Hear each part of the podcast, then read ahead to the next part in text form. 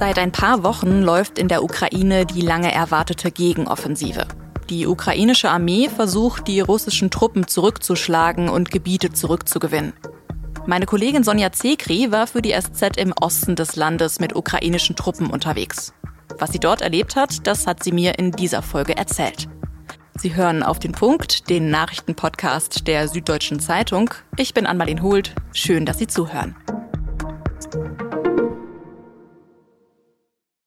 Immer wieder haben wir seit dem Frühjahr über die lange angekündigte ukrainische Gegenoffensive gesprochen. Und lange war unklar, wie sie überhaupt aussehen würde.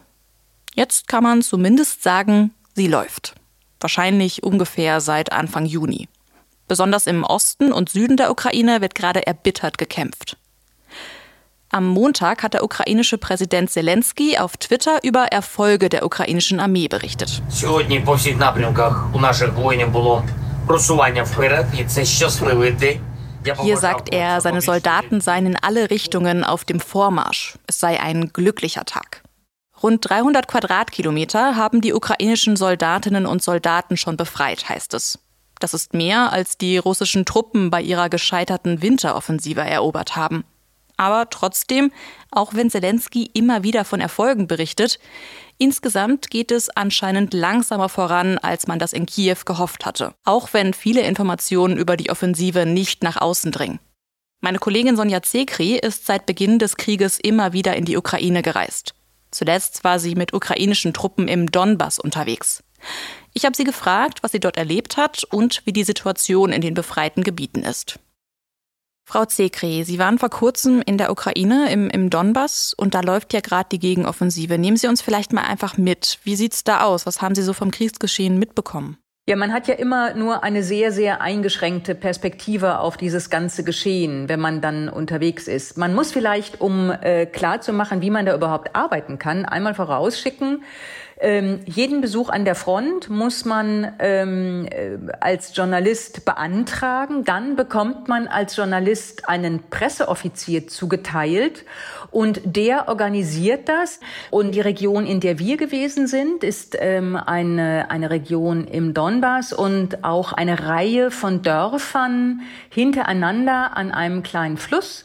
Äh, die um den 11. Äh, Juni herum befreit worden sind. Also es war nicht die Gegend um Bachmut, wo ja auch ein bisschen Bewegung ist, wo die ukrainischen Truppen die russischen Truppen zurückdrängen. Und das, was wir gesehen haben, ist aber tatsächlich ähm, ein Trümmerfeld, wenn man so will, eine, ein komplett zerstörtes Dorf, in dem niemand lebt, also niemand, den wir gesehen haben.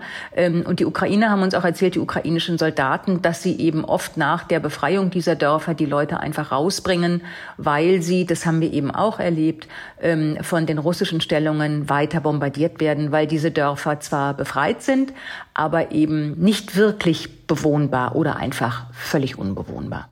Ich muss ja bei so Erwähnungen von befreiten Gebieten immer an diese schrecklichen Bilder aus Butscha denken. Was finden die ukrainischen Truppen vor Ort vor? Also so etwas wie Butscha ähm, hat es in diesen kleinen Dörfern, nach dem, was wir gesehen haben oder auch was die Ukrainer berichtet haben, hat es so etwas wie Bucha nicht mehr gegeben. Wir wissen aber auch aus dem letzten Jahr, als die Ukraine in ihrer Sommeroffensive einen großen äh, Teil dessen, was die Russen in dem ersten Überschwang besetzt hatten, wieder befreit haben. Aus diesen befreiten Städten wissen wir, dass es eben tatsächlich ein Netz von Gefängnissen und Lagern und Folterkellern gab, das vom russischen Geheimdienst FSB kontrolliert wurde. Wir wissen, dass die russischen Truppen damals eben nicht nur versucht, nicht nur die Stadtverwaltung übernommen haben, sie haben sofort das Bildungssystem übernommen, haben ihre Schulbücher mitgebracht, haben die Karten umgeschrieben. Also es ist sehr zu erwarten, wenn die ukrainischen Truppen weiter vorrücken und dann auch größere äh, Orte einnehmen mit mehr Menschen, ähm, dass wir dann muss man leider erwarten, dass wir dann wieder ähnliche Geschichten hören von der russischen Besatzungsherrschaft. Und wie sah das in den Orten aus, die Sie sich jetzt angeschaut haben? Das war eine Trümmerlandschaft. Wir haben verbrannte Autowracks gesehen, eingestürzte Häuser, eine Straße, auf der niemand mehr war und dann lief auch noch eine schwarze Katze über die Straße. Ähm, wir haben ganz am, am Eingang des Ortes ein, äh, das muss ein Geschäft gewesen sein, da war dann noch eine Ikone, äh, die stand dann vor Sandsäcken und in äh, auch völlig ausgebrannt und verkohlt. Und ähm, wenn dann so eine Ikone da schon so verführerisch steht, muss man eben auch immer vorsichtig sein, weil natürlich auch vieles vermint ist. Also das war kein Ort, in dem man überhaupt noch leben kann. Sie haben ja auch mit Soldaten gesprochen, Frau Zekri. Wie geht es denn denen? Wie ist so die Moral der ukrainischen Truppe?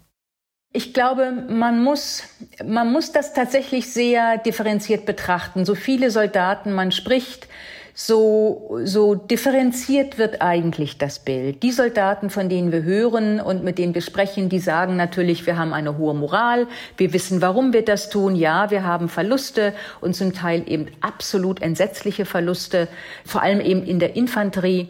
Wir hören jetzt auch gerade aus der Gegenoffensive, dass es wahnsinnig verlustreich ist. Sie sagen aber auch, die, unsere Gegenoffensive hat eigentlich noch nicht so richtig, ist noch nicht so richtig in Schwung gekommen kommen. Wir haben eigentlich noch gar nicht richtig angefangen. Das kommt alles noch. Aber wir hören eben auch von Soldaten, wenn wir mit denen länger reden ähm, und auch ähm, vielleicht auch in anderen Zusammenhängen, wenn sie dann mal ähm, zwei, drei Tage Fronturlaub haben.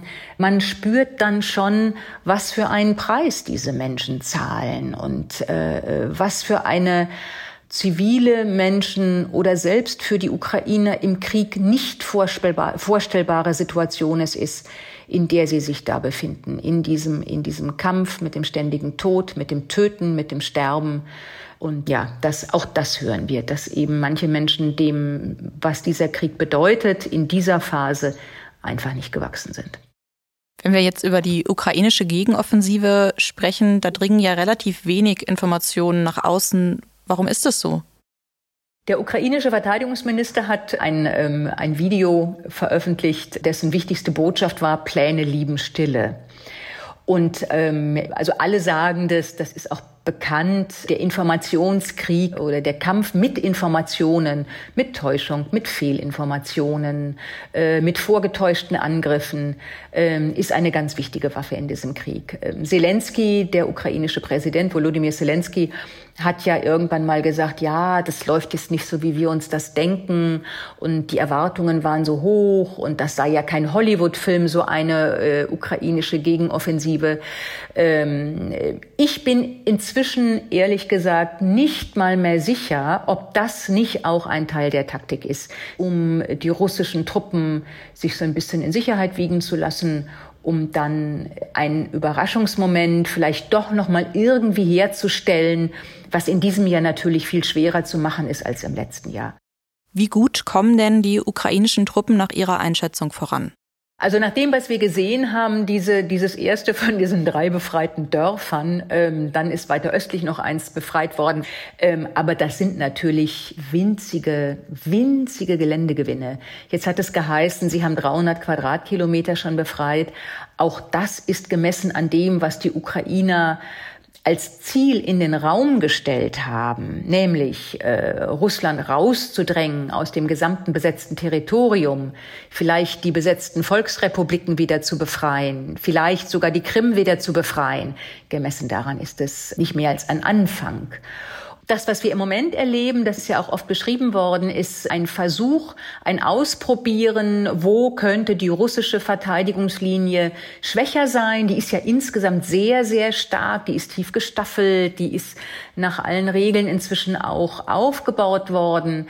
Ähm, aber keine Verteidigung ist undurchdringlich. Und äh, da wird eben, da versucht die ukrainische Armee im Moment sozusagen den Punkt zu finden, wo man dann wirklich auch mit den neuen Brigaden, mit den neuen Waffen, mit den neu ausgebildeten Kräften, mit den frischen Kräften auch ähm, reinstößt. Das ist das, was wir im Moment erleben. Danke, Frau Zekri. Seit Donnerstag diskutieren in Brüssel Staats- und Regierungschefs bei einem EU-Gipfel. Großes Streitthema ist dabei die EU-Asylrechtsreform, für die die EU-Staaten eigentlich erst vor kurzem einen Kompromiss gefunden haben. Zwei Mitgliedstaaten stellen sich dabei aber quer, Ungarn und Polen. Beide Länder wollen nicht, dass künftig alle EU-Staaten Geflüchtete aufnehmen müssen. Am Donnerstag haben Ungarn und Polen deshalb eine gemeinsame Erklärung der EU zur Asylreform blockiert. Auch am heutigen Freitag scheinen sich die Länderchefs bislang nicht einigen zu können. Wegen der landesweiten Unruhen in Frankreich hat Präsident Emmanuel Macron eine Krisensitzung der Regierung einberufen. Die Polizei hat in Frankreich in den letzten Tagen fast 700 Demonstrierende festgenommen.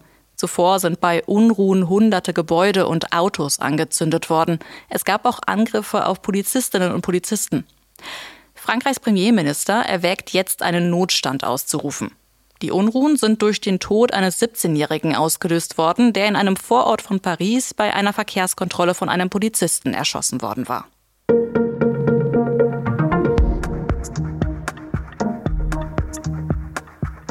Das oberste Gericht der USA hat in der Nacht eine Entscheidung getroffen, die einige Amerikaner und Amerikanerinnen ziemlich empört.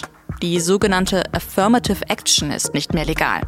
Das ist ein altes Gesetz aus der Zeit der Bürgerrechtsbewegung und die Idee dahinter war, Menschen, die einer Minderheit angehören, die also zum Beispiel schwarz sind, gezielt zu fördern.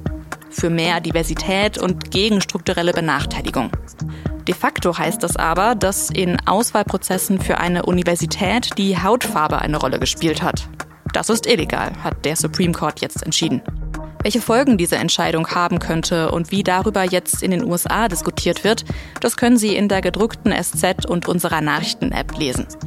Redaktionsschluss für Auf den Punkt war 16 Uhr. Produziert hat die Sendung Annika Binker. Vielen Dank fürs Zuhören und schönes Wochenende.